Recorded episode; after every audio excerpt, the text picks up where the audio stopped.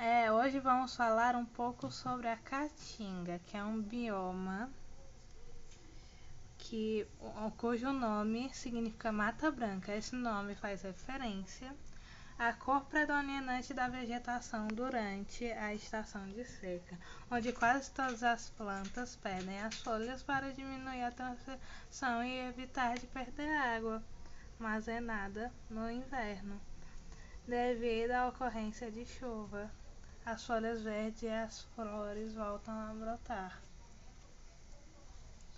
A, a Caatinga é um bioma brasileiro que apresenta um clima semiárido com, com vegetação de poucas folhas e adaptadas para o período de secas, além de grande biodiversidade. Esse bioma é encontrado em áreas do Nordeste, do Nordeste, perdão, do Nordeste brasileiro, que pode ser encontrado nos estados do Ceará, Rio Grande do Norte, Paraíba, Pernambuco, Alagoas, Sergipe, Bahia, parte de Minas Gerais. Toda essa área abrange cerca de 844 mil quilômetros, ou seja, 11% do nosso território. Apesar de sua importância ecológica, calcula-se de que 40 mil quilômetros da Caatinga já foram transformados em quase deserto, o que é explicado pelo corte da vegetação para servir como lenha o manejo inadequado do solo. Agora vamos falar um pouco sobre a vegetação da Caatinga. A vegetação da caatinga constitui um tipo de vegetação adaptada à aridez do solo e à escassez de água da região, dependendo das condições naturais da área em que se encontra e apresenta diferentes características. Nas áreas mais secas, o solo raso e pedregoso, a caatinga se reduz a arbustos e plantas tortuosas, mais baixas e deixando-os parcialmente cobertos. É, tipo, quando a gente está viajando pela estrada, todo mundo já viu a caatinga, né? Tipo aquelas árvores meio brancas, eu acho tão lindo. É, e também quando as condições de umidade do solo mais favoráveis à caatinga, a caatinga se assemelha à mata. Se assemelha à mata onde são encontradas árvores como o juazeiro, também conhecidos por joá, ou laranjeira do vaqueiro, a aroeira e a baraúna. Ba, ba, baraúna, baraúna. Não sei pronunciar o nome dessa planta, mas acontece, relevamos.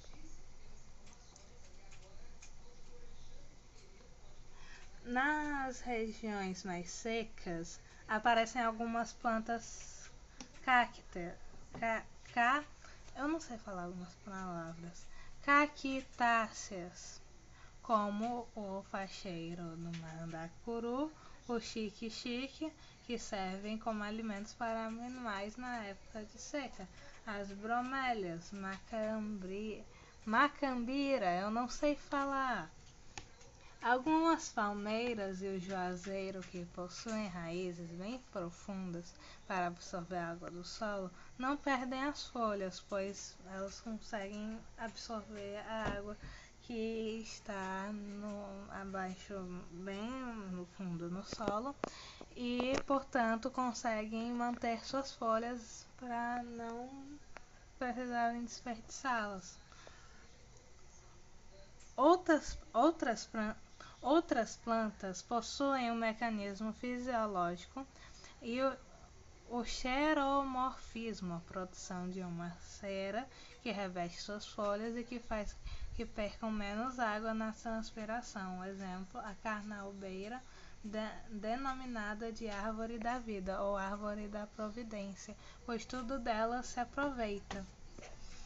E eu acho muito interessante porque uma coisa uma, é, acontece bem parecido com as árvores com as árvores tipo lá do dos Estados Unidos, esses lugares assim que nevam, que muitas perdem as folhas no inverno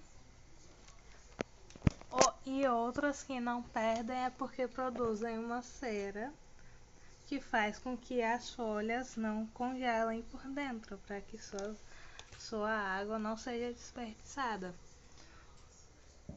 Ai. Desculpa, são só apenas barulhos estranhos que eu faço. É, eu tenho que ir no médico. Voltando aqui. A maioria das espécies tem espinhos, o que leva o vaqueiro da região a usar roupas de couro para sua proteção, como a gente sabe, né? A gente já viu. A fauna agora, vamos falar um pouquinho sobre a fauna. A caatinga abriga muitas espécies da fauna brasileira, como mamíferos, répteis, aves, anfíbios, entre elas, eles a cutia, o gambá e o, e o preá. Viado catingueiro, tatu-peba, gato selvagem, a asa branca e uma variedade de insetos que exercem importância para o bioma, né?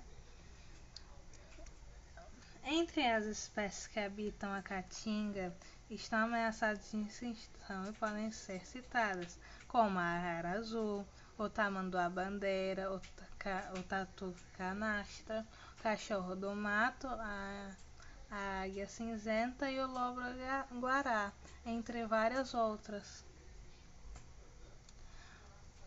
Também tem, tem também as ameaças, né, que ameaçam ou a caatinga de tipo assim, né? Porque é muito importante falar sobre isso para que isso não seja feito.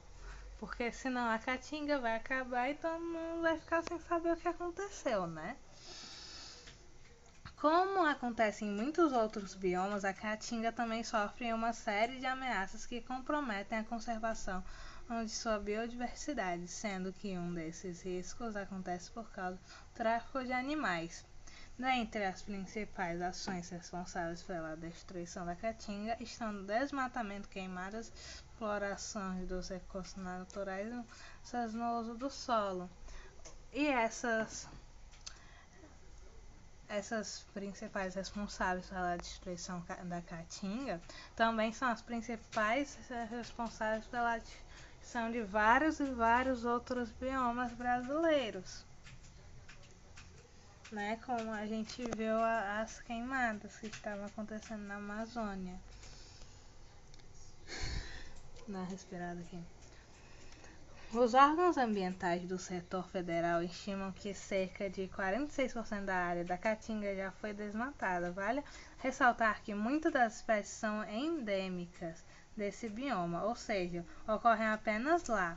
Por isso, uma das formas de evitar o desaparecimento das espécies é criar novas unidades de conservação da área, o que é muito importante. É muito importante a gente conservar a querida caatinga, porque senão ela vai deixar de existir, junto com os animais que só existem lá.